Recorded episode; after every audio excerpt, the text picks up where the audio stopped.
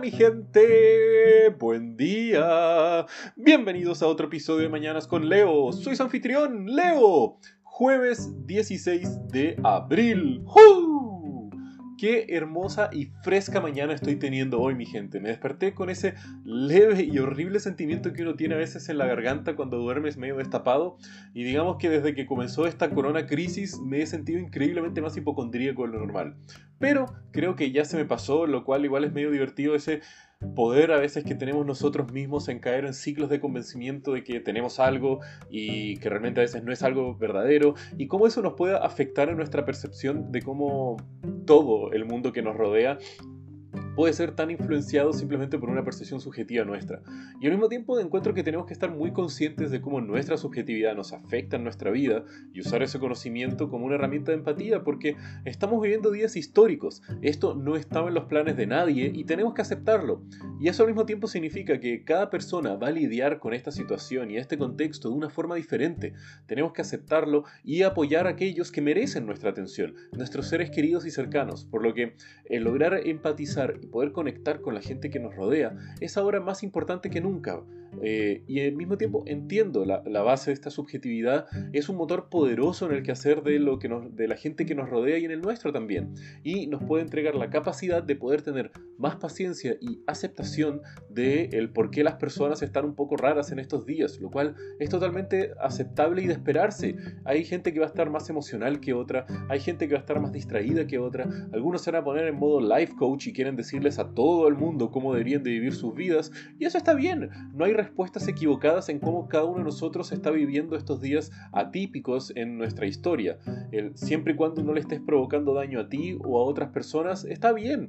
Tenemos que aceptar que todos estamos siendo afectados por esto de alguna u otra forma y que cada uno de nosotros tenemos que ir manejando y saber cómo controlar un poco lo que nos está pasando a nosotros mismos o ver cómo esto afecta a las demás personas y poder generar un mayor puente de empatía, poder tener un mayor entendimiento de aquellos que nos rodean y saber que posiblemente el actuar de las demás personas que en este momento nos pueda, nos puede estar molestando un poco o eh, vemos que las personas están sobre reaccionando a eso, es algo normal y encuentro yo que tenemos muchos de nosotros, si es que estamos relativamente bien emocionalmente hablando, tenemos un poco que la responsabilidad de proteger, cuidar y al mismo tiempo darle contención a las personas que nos rodean eh, y apoyarlos dentro de lo posible para que podamos todos así salir adelante de esta época de pandemia tan atípica que nos está afectando en esta historia de nuestra querida y hermosa humanidad.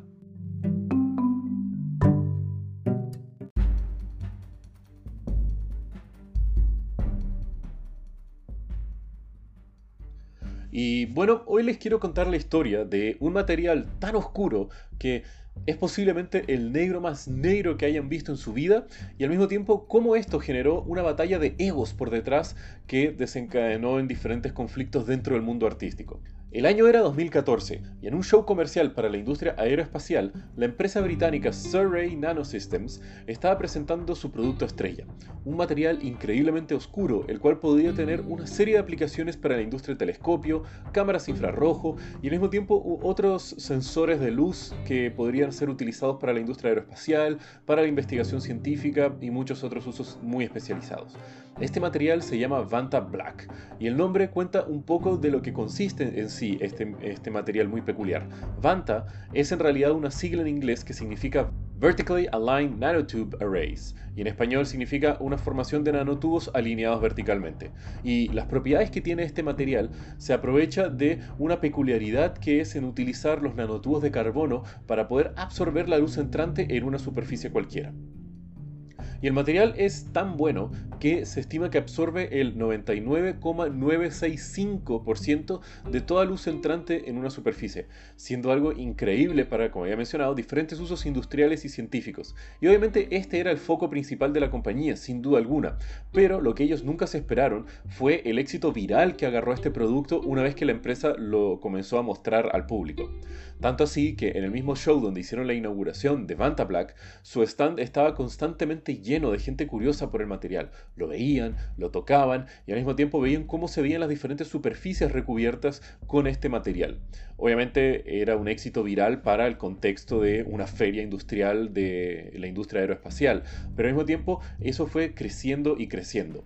Y, fue tanto así que el interés por Vantablack, la empresa comenzó a ser contactada por diferentes compañías, no del rubro industrial, sino que por empresas de publicidad, eh, diferentes celebridades, hasta youtubers les estaban pidiendo muestras de su material porque querían comérsela en vivo y hacer un video al respecto.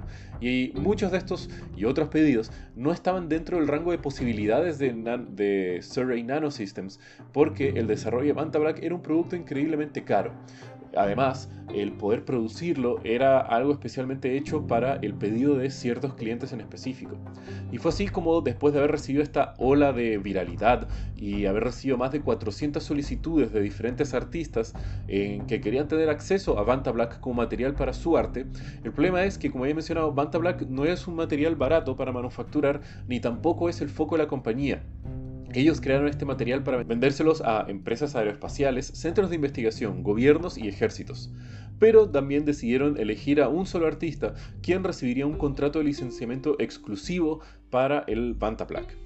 Y el artista seleccionado para esto fue nada más y nada menos que Anish Kapoor, un artista visual con décadas de historia y posiblemente uno de los más reconocidos eh, del mundo en su área, responsable por diferentes obras alrededor del mundo y exposiciones que han estado en casi todos los países del, planeta.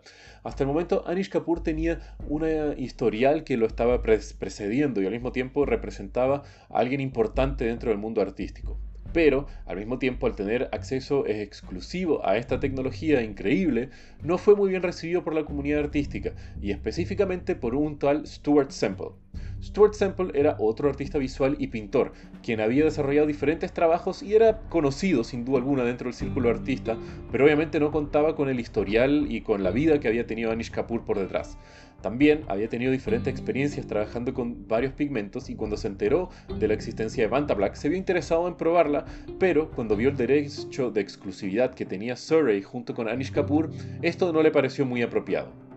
Y aquí entra un poco el choque de visiones y de negocios entre lo que es el derecho de propiedad industrial y, como el mundo artístico lo veía más que nada como un pigmento. Y eso es porque Vanta Black no era un pigmento cualquiera, es un material el cual se debía crecer en reactores especiales utilizando diferentes productos y nanotecnología muy peculiar, lo cual después tenía que ser aplicado en una superficie y no era vendido como cualquier otra pintura.